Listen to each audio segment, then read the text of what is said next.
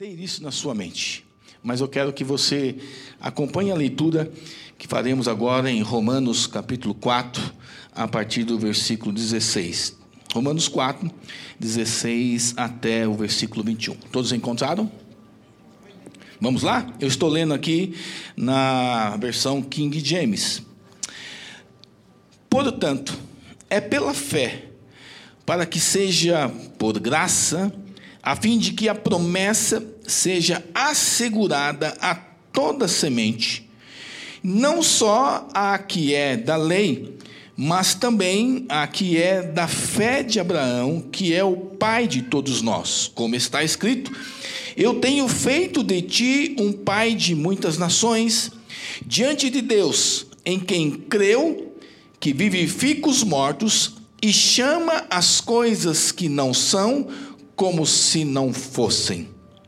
O qual, contra a esperança, creu em esperança, para que pudesse se tornar o pai de muitas nações, conforme o que lhe fora dito: assim será a tua semente.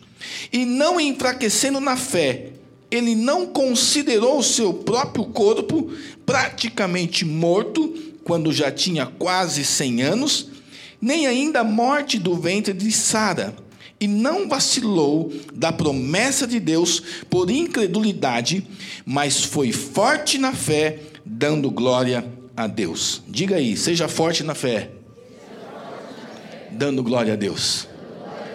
De novo, seja forte na fé, dando glória a Deus.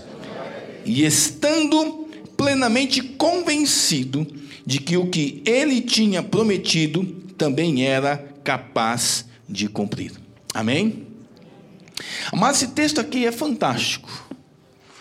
Se você está aí naquele plano de leitura da Bíblia durante o ano, espero que você esteja firme. Né? Quem está lendo a Bíblia aí no projeto desse ano, ó, glória a Deus. Não desanime, fica firme aí. Você, quando chegar lá em Levítico, dobra a oração, joelho no chão, leia Levítico de joelhos, clamando, Senhor, termina logo, termina logo. Mas você vai crescer, eu tenho certeza, 2020 é um ano de grandes colheitas. Né? E quando a gente lê o livro de Gênesis, nós temos a história deste homem aqui, Abraão, pai de Isaac, avô de Jacó, os patriarcas, Abraão, Isaac e Jacó. E eu queria pensar um pouquinho com vocês né, sobre aquilo que nós lemos na Bíblia a respeito de Abraão, de Isaac e Jacó. Se formos parar para pensar e avaliar a vida de cada um deles, vamos levar muito tempo. Eu quero ser mais breve. Né? Mas eu quero pensar um pouquinho sobre as dificuldades que nós temos. Você tem dificuldade? Tem ou não? Não tem? Tem alguém aqui que não tem problema? Não tem problema, irmã? Ah, bom, que eu levantei, a irmã levantou a mão e falei, essa irmã não tem, vamos orar para ter problema. Porque se não tem problema, está morta. É? Nós temos problemas, temos dificuldades. E acredito que o grande problema, pelo menos o meu, é a paciência. Como nós temos problema com essa tal de paciência. E quando a gente lê esse texto aqui, estudamos Romanos, aqui capítulo 4, e vemos a história de Abraão, nós vemos que este homem tinha paciência. Hoje nós vivemos extremamente estressados. É ou não é? Muito fácil nos estressar. E eu estava dizendo pela manhã que uma das coisas que me deixa estressado demais é quando, de repente, eu vou ligar para uma empresa. E tem uma empresa aí, não sei se você trabalha nela, mas misericórdia, o nome dela é Vivo. E quando eu tenho que ligar para essa empresa, eu já começo a passar mal. E é interessante que esse dia estava lá ligando, e é normal isso acontecer, não é só, em, só a Vivo, não, outras empresas, né? E aí você começa a falar com ele, você tem um problema, e você liga para ele, e aí você escuta uma musiquinha, não é? Não é assim? Aguarde, você será atendido dentro de tantos segundos, e fica a musiquinha. Aí você começa a marcar que aqueles segundos já passam alguns minutos, vira dois minutos, três minutos, quatro minutos, aí atende um camarada. Aí você escuta ele, ele dá um nome que você não entende nunca direito, você já está nervoso. Eu sou assim. E aí começo a contar a minha história do problema que eu quero resolver. E quando eu acho que vai terminar, pi, pi, pi, pi, eu falo, ah, não é brincadeira. Eu vou ter que ligar de novo. Aí eu vou lá, disco de novo, 84, 86, asterístico, tá de cor. Não é mole não, Daniel. Aí liga. O que, eu, o que eu queria é que o mesmo atendente me atendesse, mas nunca aconteceu isso. Vem outro. E aí eu tenho que contar toda a história de novo. E quando eu acho que está terminando, que eu acho que eu vou receber um protocolo, acontece de novo. Pi, pi, pi, pi. Fala, não, isso é uma aprovação para mim. E eu vou ligar de novo. Tem que resolver. E quando atende, e começo a me informar, eu vejo que as, as, as informações dos outros dois não tem nada a ver com a informação do terceiro, eu fico, e agora? Quem está certo? Dá para estressar, não dá? Que bom que não sou só eu. E nós vivemos assim, dificuldades, problemas, e que nós queremos resolver, e às vezes não conseguimos, e ficamos estressados e vemos que a paciência sumiu de perto de nós. Outro exemplo, ah, no final do ano, e eu fui lá na casa da Stephanie. Cadê a Stephanie? Onde? Cadê? Oi, Steph. Vamos lá na casa dela. Surgiu um fato na minha vida novo. Né? Um camarada me procurou, dizendo assim: Painho, eu quero me casar. E eu vou fazer uma surpresa. E vai ser lá na casa da Stephanie. Aí nós fomos lá. Riviera. Na volta, era um bate e volta. Na volta, eu estou lá no Waze, né, e aí você sabe que é bênção. Ele manda eu entrar ali no sentido da Mogi, em Mogi. Gente, quem já veio de lá e conhece a estrada de Mogi sabe que é uma tortura, é horrível dá mais volta, é ruim. E eu falei, não, o Waze está doido, ele sempre faz isso comigo, eu não vou. Aí a pastora que estava dirigindo, estava sem a carta ainda, ela falou assim, você que sabe, você é quem manda. Vamos por aqui ou vamos entrar em Mogi? Não, não, vamos direto, é mais rápido. É uma hora e meia, Mogi vai dar mais de duas. É, Ralph, ri mesmo. Eu desobedeci o Waze. Afinal de contas, o Waze nos enrola, é ou não é? Entrei. Uma hora e meia virou quatro horas e meia. Dá para imaginar a minha paciência como é que estava, né? Não aguentava mais. E até porque é, eu nem podia dirigir. Quem estava dirigindo era a mulher. E eu fiquei com dó, né? porque ela gosta de dirigir e dormir. E eu falava assim: vou fazer igual você, eu vou dormir. Não, não dorme, fica acordada. Né? Então isso nos tira do eixo, do centro, e nos irrita. Trânsito congestionado, você tem compromisso, você tem hora para chegar e você vê que não vai dar. Isso nos estressa bastante. Outra coisa que aconteceu, também no final do ano, lá na, na casa da abençoada, né? pediram para a gente para fazer uma compra no mercado véspera de ano novo. Aí entramos. Quando chegamos no mercado, pertinho da casa lá da, da Stephanie, eu entro assim, um mar de gente nos caixas. É, não é? Um mar. Eu estava nervoso, o neto não estava muito diferente de mim. E eu falei, meu Deus, vai levar um tempão aqui. Mas aí fomos rápido, né? O neto falou assim: fica na fila, que nós vamos pegando. Aí a, a Roberta pegando coisas, o neto pegando coisas, levando para o carrinho lá na fila. O problema é que a fila que eu tô não anda. Não sei se você vive isso também. Parei na fila, né? só tinha gente com pouquinha coisa. Sabe aquela fila rápida? É aqui que eu vou ficar, é rápido. E eu estou lá ia vindo as coisas para o carrinho, né? Estou trazendo, a pastora Roberta trazendo, eu lá na fila. Andava um pouquinho, parava, parava, parava, não ia. Tá bom. Aí o abençoado sai da fila que eu estava e vai para outra. E fala: Painho ainda, né? Da ideia que eu sou lá da terrinha. Painho, vem pra cá que aqui tá mais rápido. Eu fui. Escutei o neto. Fui. Sabe o que aconteceu? Nós somos o penúltimo a sair do mercado. A fila que não andava comigo começou a andar. E eu olhava para a fila e falava, agora não vou, vou ficar aqui, porque se eu for para lá, ela vai parar, né? então vou ficar aqui. Eu fui, fomos o penúltimo quase, né? O mercado estava vazio, os caixas estavam vazios, só onde eu estava que não ia. Isso estressa, não estressa?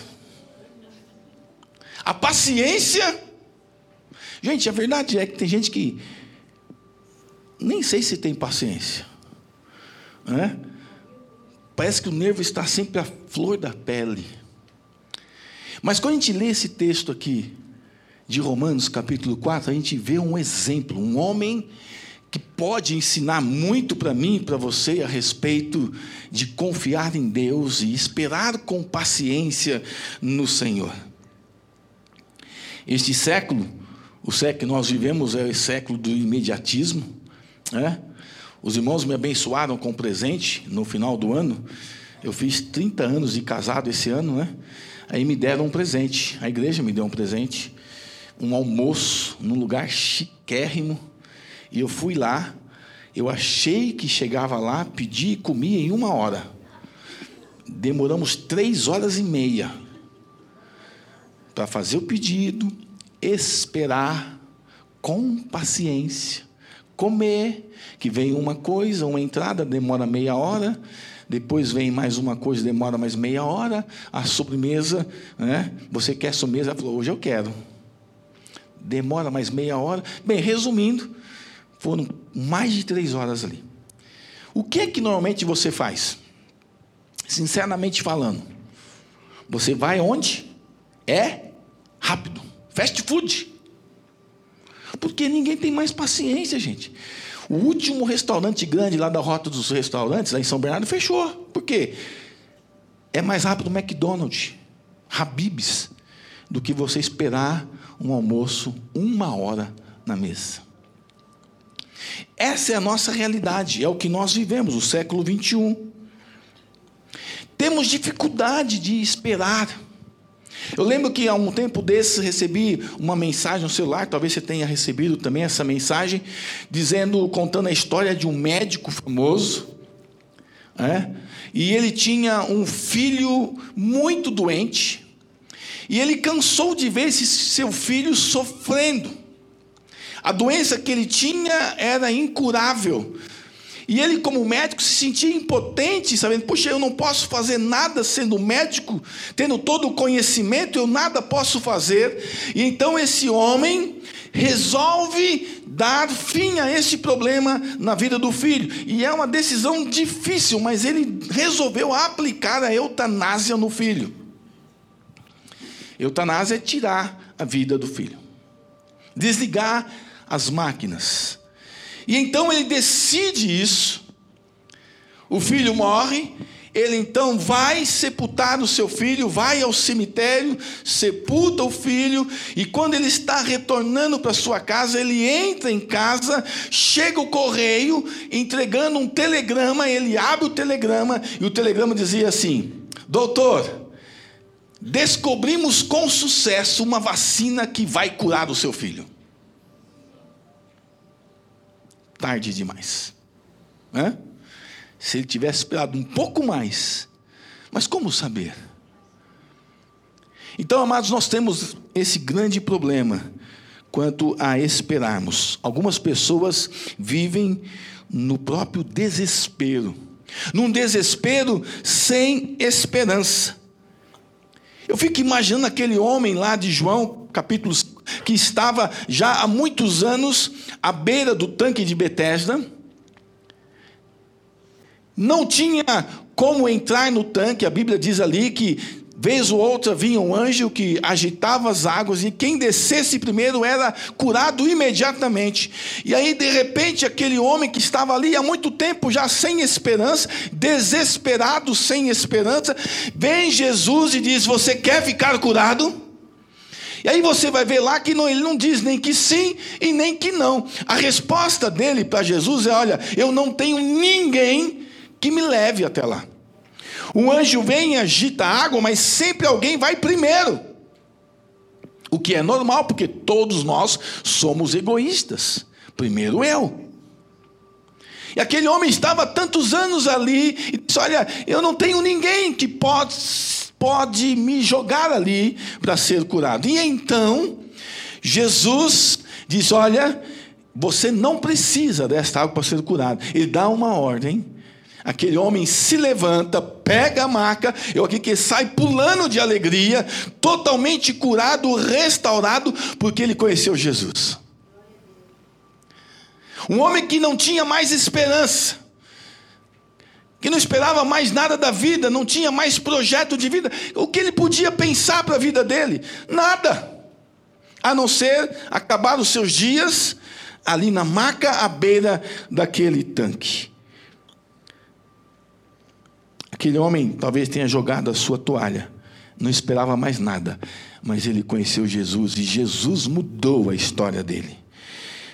Há outros que esperam, até mesmo com segurança, com esperança, e não importa a circunstância. Mas há muitos que não esperam mais nada. Talvez você viva assim. Mas esse texto vai me chamar a atenção. É? E vai falar daquele que espera contra a esperança. Note que Abraão foi chamado por Deus para ser pai de uma grande nação. E ele tem 75 anos de idade.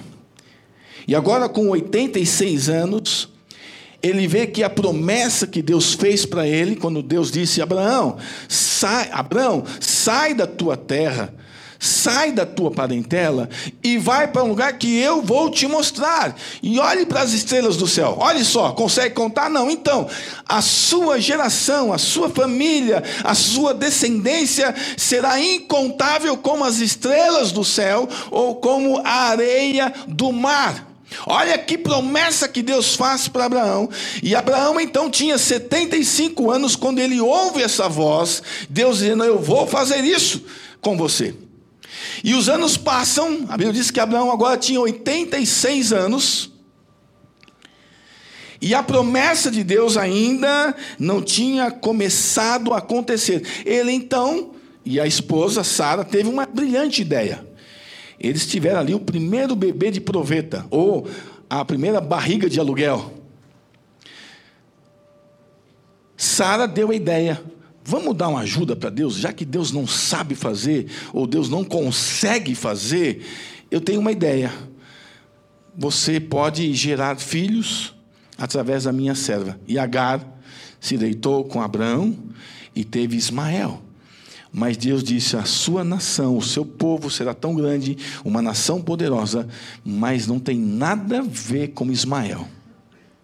Ah, não, não, não tem nada a ver com Ismael.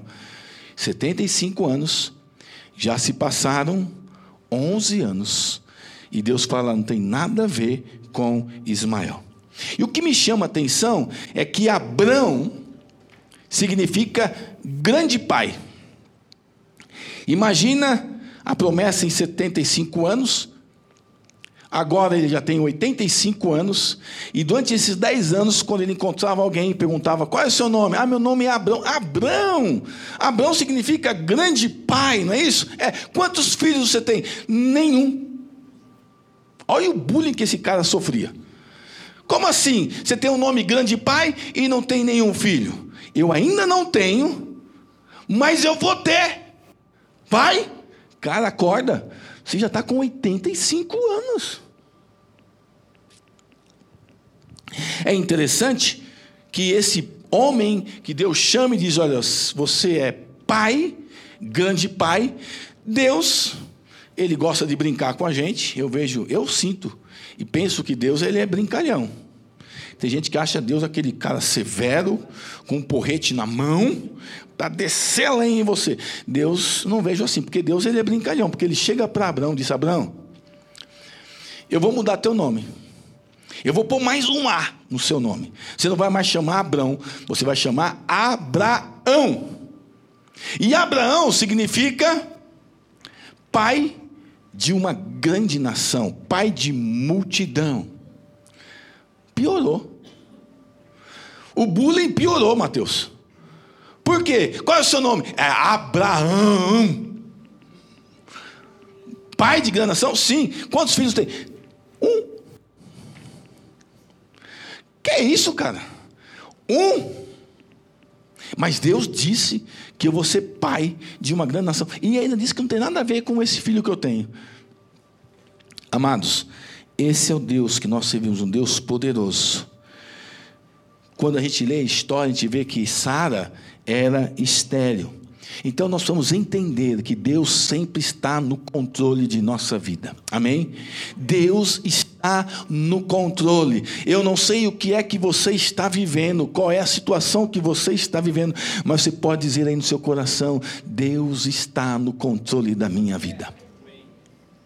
Sabe por quê, queridos? Porque quando nós lemos a história de Abraão, nós vemos que Deus sempre esteve no controle da vida de Abraão. E este Deus é o mesmo que está aqui. Então, esse negócio de, ah, o Deus de Abraão, Deus de Isaac, Deus de Jacó, amantíssimo e soberano Deus, prostrado ou genuflexo te adoro. Meu, não tem isso não.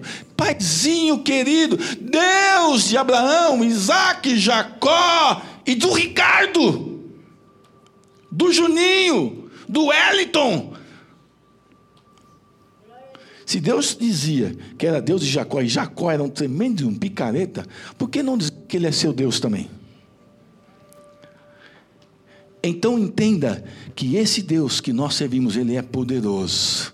Ele é o Deus de Abraão, de Isaac, Jacó, e pode dizer o seu nome aí, porque ele é o seu Deus. E esse Deus poderoso, esse Deus de Abraão, é o Deus que fez e que mudou a história deste homem de Deus quando fez promessas a Abraão, e tudo dizia ser o contrário, Deus mostrou quem ele é. E esse é o Deus que faz isso ainda hoje, no século 21 no ano 2020, que talvez você já tenha vivido 19 dias, está dizendo, vai ser do mesmo jeito em 2018. Vai se você quiser. Porque se você crê no Deus de Abraão, de Isaac e Jacó, que é o seu Deus, ele pode mudar a sua história, porque ele está no controle da sua vida. Você tem que tomar uma posição. Por isso eu quero pensar um pouquinho nessa esperança contra a esperança na vida de Abraão, de Isaac e Jacó. Então, a primeira coisa que eu quero que você pense comigo, que você pode ter esperança, e só pode ter esperança contra a esperança aquele que não se desespera no Deus do impossível. Você não precisa se desesperar, porque você serve a um Deus que é poderoso. O nosso grande exemplo é Abraão. Ele começa a peregrinar na vida com 75 anos. 75 anos ele ouve pela primeira voz, pela primeira vez a voz de Deus. Com 75 anos, a grande maioria já está aposentado. Aliás, é bem possível que você tenha 50, 55, já está aposentado. Já quer pendurar a chuteira. O problema é que, deixa eu te falar uma coisa: no reino de Deus não tem aposentadoria. Está entendendo? Não vem com essa conversa que você vai se aposentar com as coisas de Deus. Porque o tempo de Deus e o Deus que nós servimos não é como o homem. Ele chama a mim a você seja qual for o tempo, a hora, qualquer circunstância. Amém? Então eu quero que você saia daqui entendendo que não há aposentadoria no reino de Deus. Talvez você não veja a hora de ir para uma casa lá no campo. E não tem nada de errado nisso. Você quer ir para o campo? Quer? Quando aposentar? Vá. Vá, mas abra uma igreja na sua casa. Começa a falar de Jesus. Começa a cuidar de gente ali. Seja um pastor dentro da sua casa, com seus vizinhos. Porque não há aposentadoria no reino de Deus. Talvez você sonhe em ter uma casa na beira do mar. Talvez você tenha que engordar um pouco, criar uma barriga bem grande, né? assim como a do Juninho, para poder pôr a Bíblia na barriga, para servir de púlpito lá na praia. Né? Mas vá para lá. Sirva a Deus naquele lugar. Tem gente que não vê hora de aposentar e pensa que a aposentadoria é ficar deitado na rede. Né? E o cara deita na rede, ô oh, glória, deita na rede e a rede fica assim. Inhé, inhé, inhé. O cara não tem vontade nem de levantar da rede para poder pôr um olhinho para acabar aquele barulho que irrita. Hã? Se você pensa assim, tudo bem, mas no reino de Deus não existe aposentadoria. Eu quero desafiar você a viver um projeto novo de vida, algo inédito, algo incrível, algo maravilhoso que Deus pode fazer na sua vida e Ele está no controle da sua vida. Não há tempo. Não há hora, não há idade para Deus chamar você e usar você. Para Deus começar um projeto novo na sua vida, você não tem que estar aposentado ou estar ali parado, desempregado. Não. Deus usa não os, os molões, os preguiçosos, aqueles acovardados. Deus usa aqueles que estão mais firmes, mais animados, mais fortes. Então, quer desafiar você a entender isso. Você talvez já seja mais velho, nem sonha mais. Quando você não sonha mais, você está morto. E a gente vai ler lá o profeta Joel, no capítulo 2, quando ele fala sobre a vinda do Espírito Santo, ele diz ali que os velhos sonharão. E ele fala de sonho, não é aquele sonho que você tem quando você come demais e vai dormir, você tem sonho, você tem pesadelo. Não é esse sonho que ele está falando. Ali o profeta está falando de sonho, de projeto de vida de algo que tem relevância no reino de Deus. É isso que o profeta está dizendo: os velhos sonharão. Então, quer desafiar você a entender que não importa o tempo, a hora, a circunstância, Deus chama pessoas para fazer algo grande, inédito, novo, extraordinário. Basta você dizer: Estou aqui. Então, a gente vê Abraão, constituído como pai de muitas nações, sem ter um descendente. Deus manda ele sair da terra, ir para um lugar que ele ainda vai mostrar. Deus diz que as nações, as famílias da terra seriam benditas por conta dele, né? muda o nome dele, mas ele não tem filho ainda. Ele diz: ainda não tenho filho, mas vou ter. Com certeza, porque Deus fez uma promessa para mim e Deus não esquece das promessas que ele fez para você. Então tem hora, gente. Vamos ser sinceros, vamos ser tem hora que crer em Deus é loucura. É ou não é? Tem hora que parece piada. Quando você diz para algumas pessoas aí fora o que é que Deus disse para você, eles vão rir de você.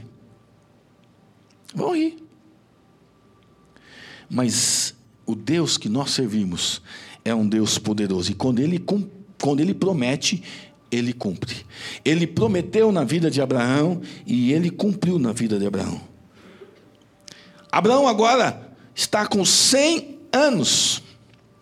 25 anos se passou da primeira vez que Abraão ouviu Deus dizendo: Olha, você vai ser pai de uma grande nação. A Bíblia diz aqui, nós lemos em Romanos capítulo 4, que o corpo dele já estava amortecido, ele já estava mais para lá do que para cá, já dobrando o cabo da boa esperança. 20 anos, 100, 100 anos, 25 anos de espera para o cumprimento de uma promessa. O corpo já estava amortecido. Além disso, a Bíblia diz que a mulher dele, Sara, era estéril. Além de ser estéril, ela já tinha 90 anos.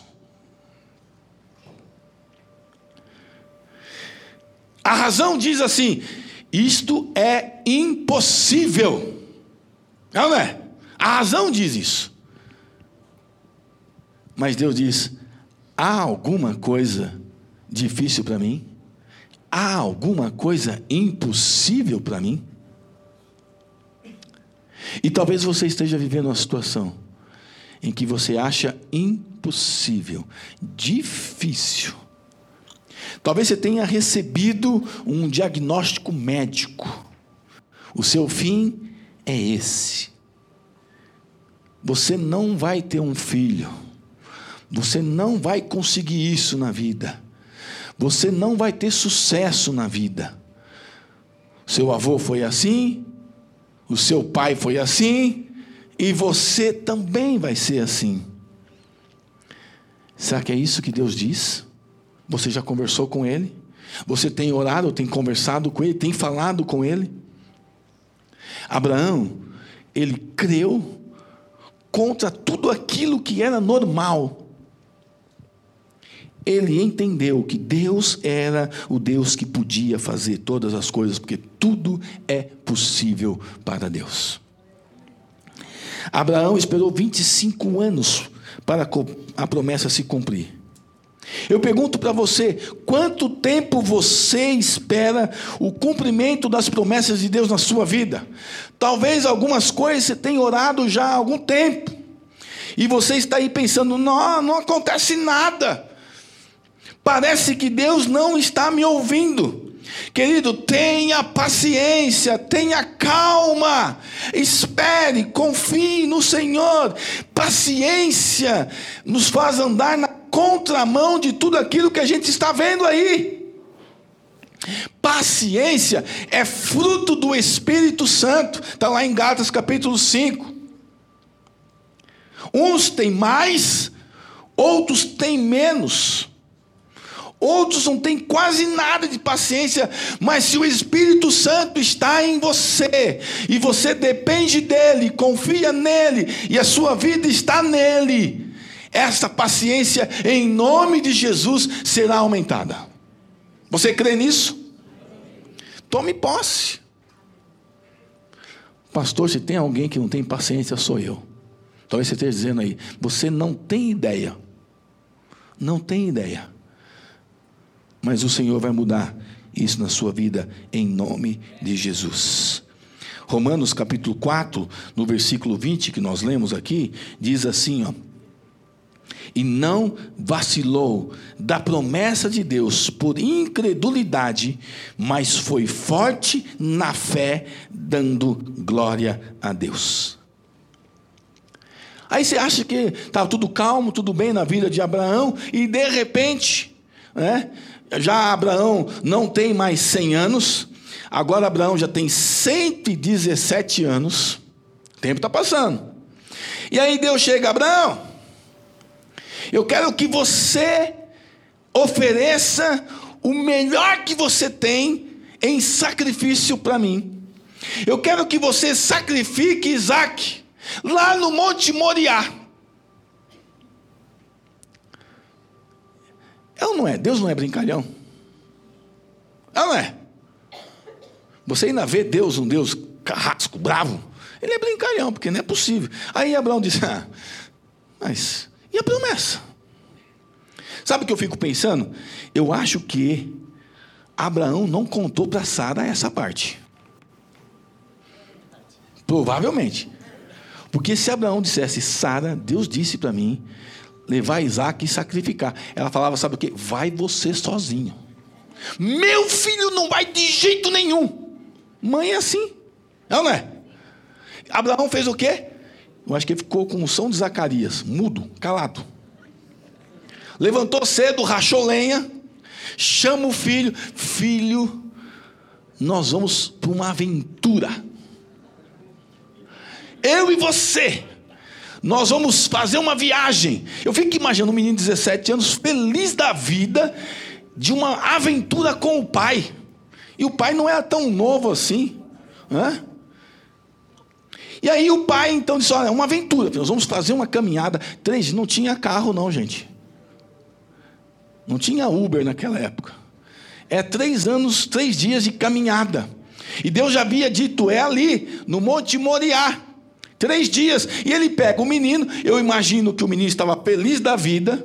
E não era uma criança, já era um menino, um adolescente. Porque a Bíblia diz que Abraão colocou sobre as costas dele para ele carregar um feixe de madeira uma porção de madeira nas costas, e ele fez essa caminhada, subiu, andou um dia inteirinho, um dia inteirinho. Fica imaginando Abraão contando história, conversando com Isaac, né? e rindo com Isaac, contando as histórias daquilo que ele viveu, as experiências que ele viveu, e de repente Abraão andando, dizendo: Mas eu vou sacrificar você.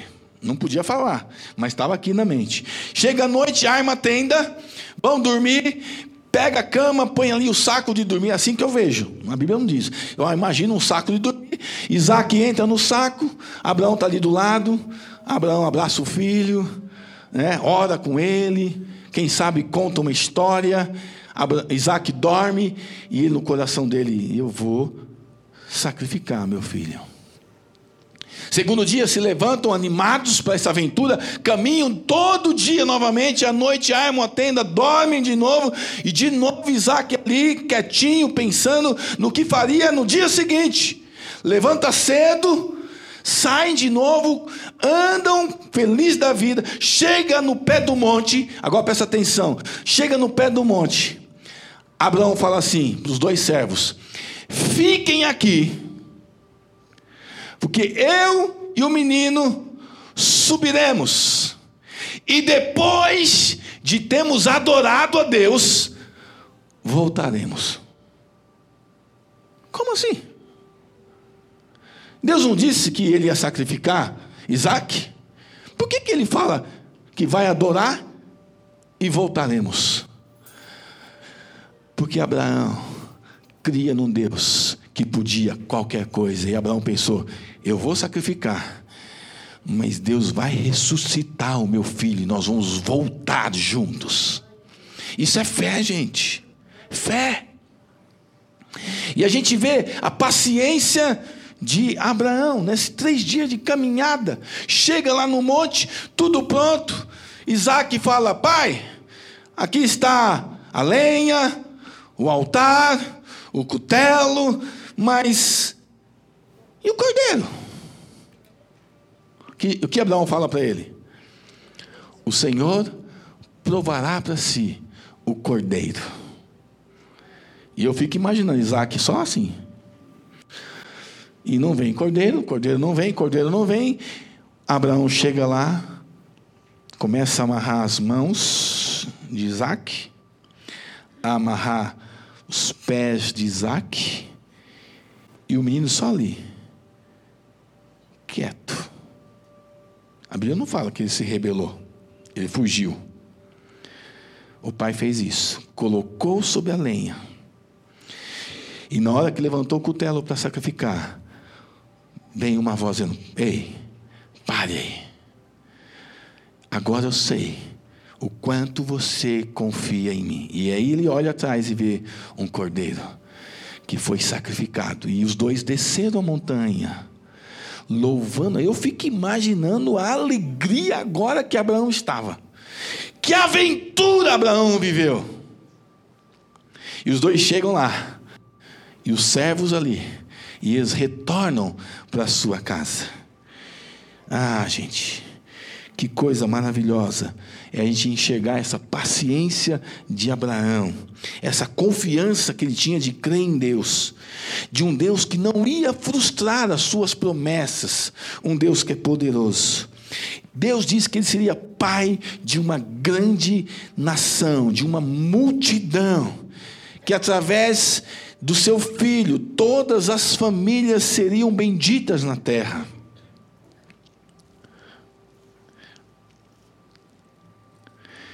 Você teria coragem você teria esta fé que Abraão tinha? Deus está nos dando aqui uma grande lição que nós podemos esperar contra a esperança, se nós estamos crendo no Deus dos impossíveis. Talvez você tenha uma causa difícil, talvez você tenha um problema que você julga difícil, não tem solução. Talvez seja o relacionamento com os filhos, talvez seja o casamento, talvez seja o emprego, o trabalho, eu não sei. Eu sei que nós estamos diante de um Deus que é especialista em coisas impossíveis. Só pode ter uma esperança que não se desespera aquele que confia no Deus que é o Deus da providência. Primeiro, no Deus do impossível, agora no Deus da providência. E eu quero pensar um pouquinho agora, não sobre Abraão, mas sobre Isaac. Isaac tinha 40 anos quando se casou com Rebeca. E quando você vai ler a história, você vai ver que também Isaac teve que orar, e orou 20 anos para que ele pudesse segurar um bebê na mão. 20 anos. Eu fico imaginando que durante 20 anos, quando Isaac se deitava com Rebeca, ele orava. Orou um dia, orou dois dias, orou três dias, orou uma semana, orou um mês, orou cinco meses, orou um ano, cinco anos, dez anos, quinze anos, dezenove anos, vinte anos, e aí escuta. E ela era estéril. A Bíblia diz que Abraão era muito próspero, muito rico, e Abraão foi para um lugar deserto. Deserto. Não tinha água. A Bíblia diz que Isaac semeava ele jogava, vamos imaginar uma semente aqui de melancia, ele jogava uma semente de melancia, enquanto todo mundo jogava uma semente, esperava uma melancia, Abraão jogava uma semente e não vinha uma melancia, ele contava cem melancias. Ele prosperava cem por um. Tudo que ele fazia, Deus abençoava cem vezes prosperidade. Por quê? Porque era um homem temente a Deus. A Bíblia diz que Isaac tinha um problema sério com os filisteus. Os filisteus invejavam Isaac porque Isaac era próspero. Então Isaac estava no deserto, os filisteus cavavam poços e não tinha água. Isaac vinha, andava assim, ele, eu fico imaginando ele com alguns servos, com, com algumas enxadas na mão não tinha escavadeira naquela época ainda, então era enxada mesmo, né, pá, e disse: Olha, aqui, fazia um X com o dedo, perfure aqui, porque aqui tem água. O servo falou: Tá bom, falou que tem, vamos lá, mas só tem pedra aqui, é aqui. Aí furando, furando, e tsh, água. Os invejosos, os filisteus, faziam o quê? A Bíblia diz que lá eles tampavam o poço de Isaac, entulhavam o poço de Isaac, jogavam pedra, jogavam tijolo, jogavam terra, tampava. De manhã, no outro dia, ir lá e o poço estava fechado. Aí o Sérgio dizia, mas tinha um poço aqui. Nós abrimos um poço aqui. Olha aqui a marca da terra. Como está fechado? Abraão, desculpe, Isaac, falava assim: ok, vamos lá dava uns passinhos. Aqui, fure aqui. Aqui tem água. E novamente os servos furavam e a água brotava. E de novo os filisteus vinham e amontoavam, fechavam, entulhavam o poço de Isaac.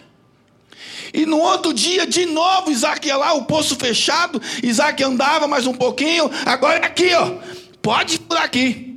E os servos furando. E furavam, e de novo os filisteus entulhavam o poço de Isaac. E Isaac olhava, vamos de novo, e furavam outro. Amados, eu não vejo o texto na Bíblia aqui dizendo que Isaac foi lá e desceu a lenha, desceu porrete naqueles caras. Isaac não brigou, ele não fez nada. Ele simplesmente dizia: cavem poços. E quantos poços Isaac abria, a água brotava. No meio do nada, na terra seca. Porque Deus abençoava este homem porque ele era fiel ao seu Deus. Deus provia todas as coisas na vida de Isaac.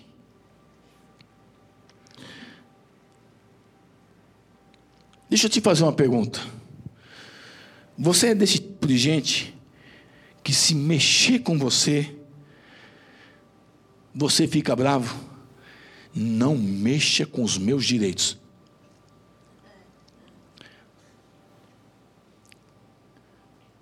me mate, mas não passe por cima dos meus direitos.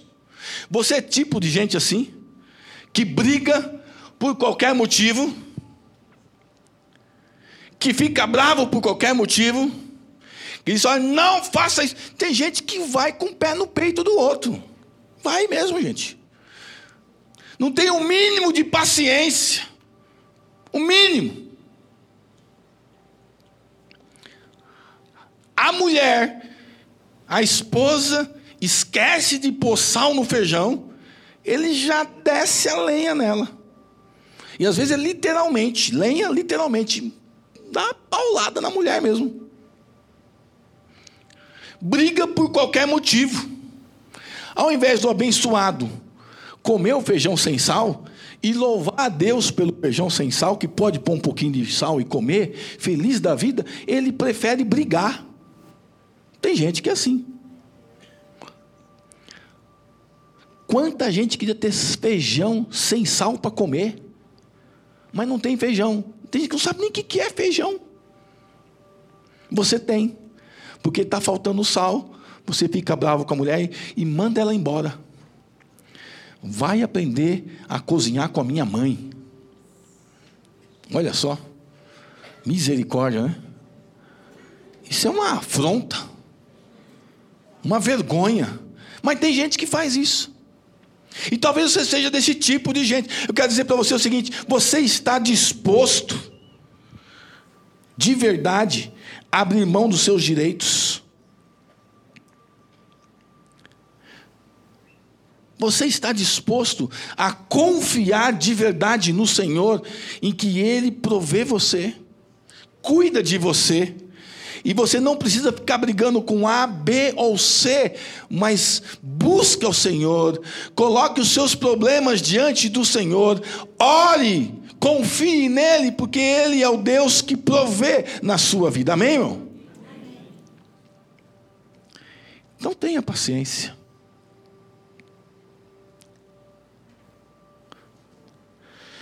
Confesse o seu pecado aqui, hora de confessar o pecado. Você é homem. Um homem agora. De 0 a 10, não precisa dizer não, de 0 a 10, qual é o seu nível de paciência com a sua mulher? Não diz não.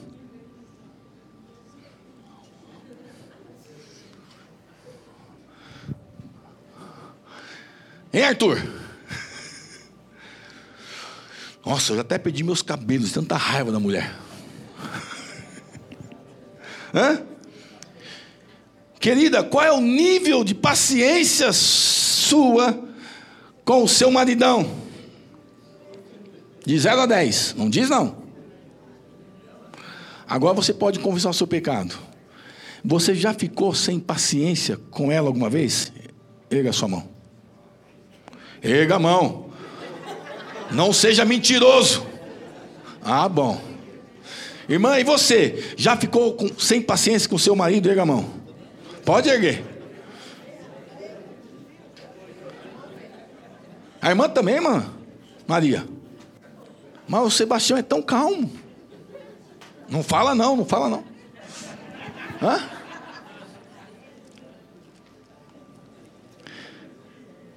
Em último lugar, só pode ter esperança que não se desespera aquele que crê no Deus das grandes transformações. É um Deus que pode transformar qualquer coisa, qualquer vida. Quando a gente olha para a vida de Jacó, agora não é mais Abraão nem Isaac, mas Jacó. Quando a gente olha para a vida de Jacó, a gente vê que Jacó saiu da casa dele. E Jacó era o querido da mamãe. Esaú era o queridinho do papai, o preterido do papai. Mas Jacó era o preterido da mamãe. Jacó gostava, Jacó era caseiro, gente. Jacó gostava de ficar em casa. Ajudava a mãe na louça, ajudava a mãe na cozinha. Ele era diferente de Isaú. Isaú gostava de ficar no campo, caçando, ali, mão na terra, no mato. Né? E Jacó não. Jacó era caseiro. E Jacó amava ficar em casa. Tanto amava que Jacó era um melhor cozinheiro. Era excelente cozinheiro. Está na Bíblia isso. Onde? Você leu? Você leu Gênesis? Está lendo Gênesis? Quem, tá, quem já leu Gênesis? Ou está acabando? Está aí. Jacó era cozinheiro. E dos bons. Por quê? Porque a Bíblia diz que certa vez ele tinha feito um, um guisado e um cheiro estava tão bom, tão bom, que Esaú chegou, sentiu o cheiro e disse: Eu quero esse daí. Eu quero um prato desse guisado. Aí Jacó disse: Eu vou te dar, se você me vender a primogenitura. E, Já, e Esaú não pensou duas vezes. Ele estava com fome, o cheiro era bom, ele sabia da fama de Jacó como cozinheiro, ele vendeu, ele deu, ele cedeu o direito de primogenitura em troca de um prato de sopa, de guisado. Que loucura!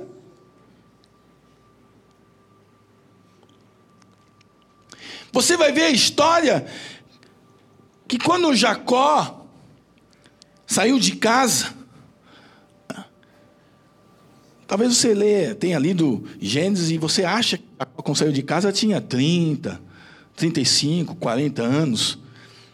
Mas quando Jacó saiu de casa, ele tinha 71 anos. Pensando que Jacó viveu 147 anos, imagina uma pessoa que vive 80 anos, estava com 40 anos. E um cara de 80 anos, metade, 40, 40 anos solteiro dentro de casa. É duro, não é? é? Você pai, você mãe, um filho de 40 anos dentro de casa solteiro. Você não ora para ele sair? É? Tem pai e mãe que não ora por isso.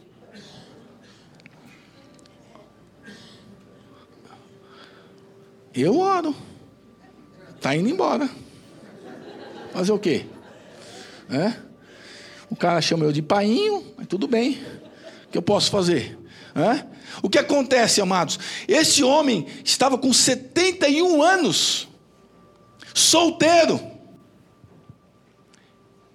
E ele trai o pai, engana o irmão e tem que fugir de casa, porque o irmão ia matar ele. O irmão disse: Olha, meu pai está morrendo. Lembra que quando ele foi, ele roubou ali né, a bênção? O pai já estava de cama e cego. Então Esaú pensou: Olha, meu pai está perto de morrer e eu vou matar esse desgraçado. Eu acho que foi assim que ele falou. Eu vou matar esse camarada. Meu irmão me roubou roubou a minha bênção de irmão mais velho, de filho mais velho. Eu vou matar. Meu pai está perto de morrer, ele vai ver só.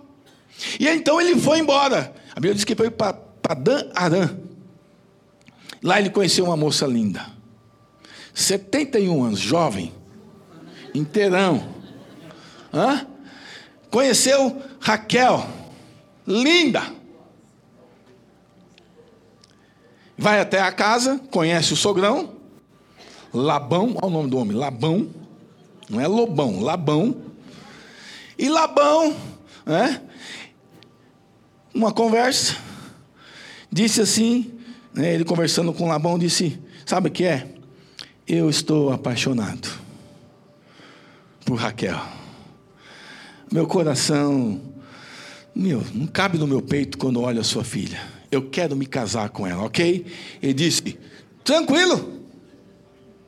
Qual é o preço? Sete anos de trabalho. Sete anos de trabalho. E aí já então trabalha sete anos para se casar com Raquel. Dia de casamento, festa, costume, véu no rosto. Não tinha luz elétrica naquela época. Thomas Edison ainda não tinha nascido, estava um pouco mais longe. Era meio escurinho. Quarto nupcial. Ele se deita, se relaciona, tudo mil maravilhas. De manhã, quando ele acorda,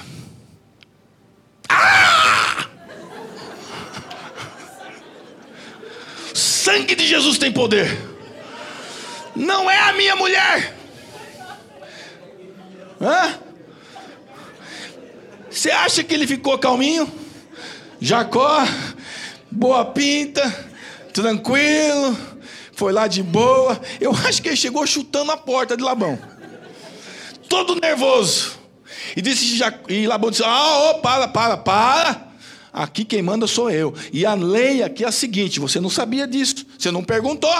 Mas a lei é a seguinte: não posso dar a minha filha mais nova sem casar mais velha. Você quer Raquel? Lógico que quer, então você vai trabalhar mais sete anos. De graça. Duvido, né? Trabalhar 14 anos pela Lívia de graça. Duvido.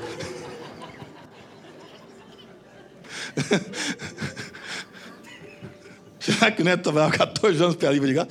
Não trabalhava nada. Mas Jacó, diz a Bíblia que ele, aqueles sete anos foram como dias. Por quê? Porque ele amava Raquel. Ele amava Raquel. Você teria paciência de investir tantos anos numa pessoa que você ama? E aí eu não falo só para os solteiros, não, eu falo para os casados. Você teria paciência de investir numa pessoa tantos anos assim?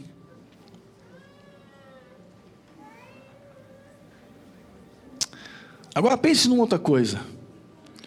Jacó esperou 20 anos para se reconciliar com seu irmão.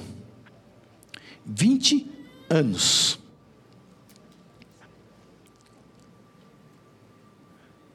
Eu fico imaginando o que passava na mente de Jacó. Todos os dias, todas as noites quando ele dormia.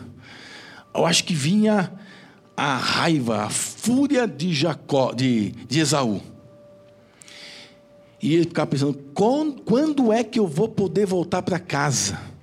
Quando eu vou poder voltar a abraçar o meu irmão? Será que isso um dia vai acontecer? E sabe o que é mais interessante? Que naquela época também não existia correio, não tinha celular, não tinha WhatsApp, redes sociais nenhuma.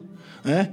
Então não tinha como saber onde estava Jacó, o que é que estava acontecendo lá na terra do pai, como estava o coração de Esaú, ele não tinha a mínima ideia.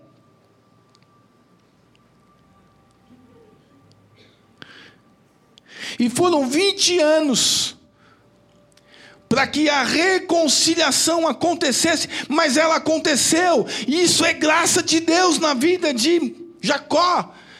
E essa graça de Deus está sobre nós também. E talvez você esteja vivendo um problema familiar que já se estende há muito tempo. Mas não desista, não pare de orar. Porque Ele é o Deus da reconciliação, da transformação. Pense que Jacó ainda teve mais problema. Jacó chorou 22 anos por, por José. Foram 22 anos que eu fico imaginando que Jacó ficava lembrando do filho querido. Do filho que trouxeram para ele uma túnica rasgada e cheia de sangue, e que deu a entender que a, o filho tinha sido comido por feras.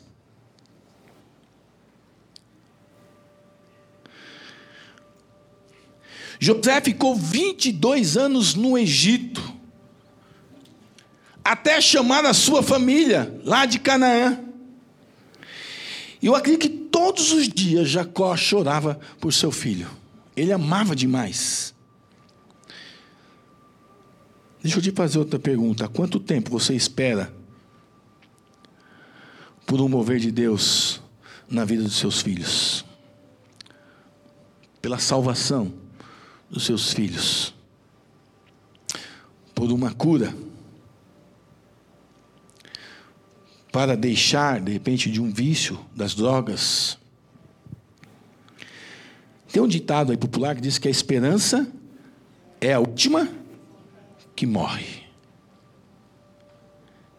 Tem muita gente aí com a esperança morta já há um bom tempo. Mas nós servimos um Deus que nós podemos crer com esperança contra a esperança. Primeiro, porque Deus é Deus do impossível. Segundo, porque Deus é Deus que supre e terceiro, porque é Deus que faz transformações enormes, muda a história de um homem. Então, faça como Abraão, como Isaac, como Jacó. Espere em Deus, ainda que conta a esperança, ainda que conta tudo aquilo que a razão diz ser impossível de acontecer Talvez aquilo que você hoje traz em seu coração como agonia, você pode sair daqui hoje entendendo que Deus quer transformar essa sua agonia em alegria, em paz e em prosperidade. Deus quer abençoar a sua vida, meu irmão, assim como abençoa a vida de Isaac, cem por um. É impossível. Vou te dizer alguma coisa. Tem alguns irmãos aqui é, que eu tenho orado. E eu vou intensificar a minha oração para que você seja muito abençoado. Porque nós precisamos comprar esse prédio aqui. E quem sabe não vai ser você, este homem tão abençoado crer em Deus, na Sua palavra, que você pode plantar uma semente e dar cem vezes mais. E você feliz da vida, em testemunho por aquilo que Deus fez a você. Você pode dizer, pastor, está aqui a minha oferta para a compra desse prédio, para a compra dessa esquina, para a compra de um outro prédio. Eu creio nisso, gente. Creio. Nada é impossível para Deus. Nada. Agora, uma coisa eu quero dizer para você. Para você ser abençoado por Deus em todas as áreas, também na área financeira, Deus quer que você seja íntegro. Primeiro, seja íntegro. Comece agora a ser íntegro. Se você for íntegro, com certeza você vai ser abençoado. Se você é honesto, você pode ser abençoado. E você pode plantar um carocinho e pensar que vai receber uma fruta e Deus te abençoar de tal maneira que virão cem. Talvez alguém venha e feche os seus poços, entulhe os seus poços mas você vai dizer: eu abro outro, eu abro outro, eu abro outro. Eu não vou brigar com ninguém. Porque o meu Deus é Deus que pode todas as coisas. É o meu Deus que supre todas as coisas. É o Deus que transforma todas as coisas. Você crê nisso? 2020 está apenas começando. E eu acredito que tudo aquilo que eu estou falando agora, né, está batendo com aquilo que Deus colocou no coração do Renan. Tenho certeza disso. E eu não sei, não lembro ter visto o Renan aqui de manhã. Não estava. Os irmãos estão vendo? Eu creio, mais que Deus tem coisa grande para fazer na sua vida, na vida dessa igreja. Em nome de Jesus. Então, abra o seu coração. Abra a sua vida. Deixe Deus trabalhar. Deixe Deus agir. Nós temos um projeto para 2020 em nossa igreja. É? Nós batizamos 41 em 2019. Quero batizar em 2020 60. Em nome de Jesus. E depende de você. É? Não é. Tem gente que acha que pastor gera ovelha. Não. Quem gera ovelha é ovelha. Pastor cuida. Tem gente que fala, pastor, eu vou trazer um amigo meu, você converte ele? Não, eu não converto ninguém. É o Espírito Santo que converte. É você que pode ser um instrumento de Deus para que essa vida seja alcançada pelo Senhor. Pastor cuida de ovelha, ovelha gera ovelha. E nós temos um projeto ano que esse ano. Nós temos aí cerca de 10, 12 casas que vão se abrir para cultos todas as quartas-feiras, pequenos grupos. Eu quero desafiar você a chegar lá no balcão hoje e dizer: Eu quero entrar nesse projeto. Conhece o projeto do governo Minha Casa Minha Vida? Conhece? Então é esse projeto. Minha Casa Minha Vida.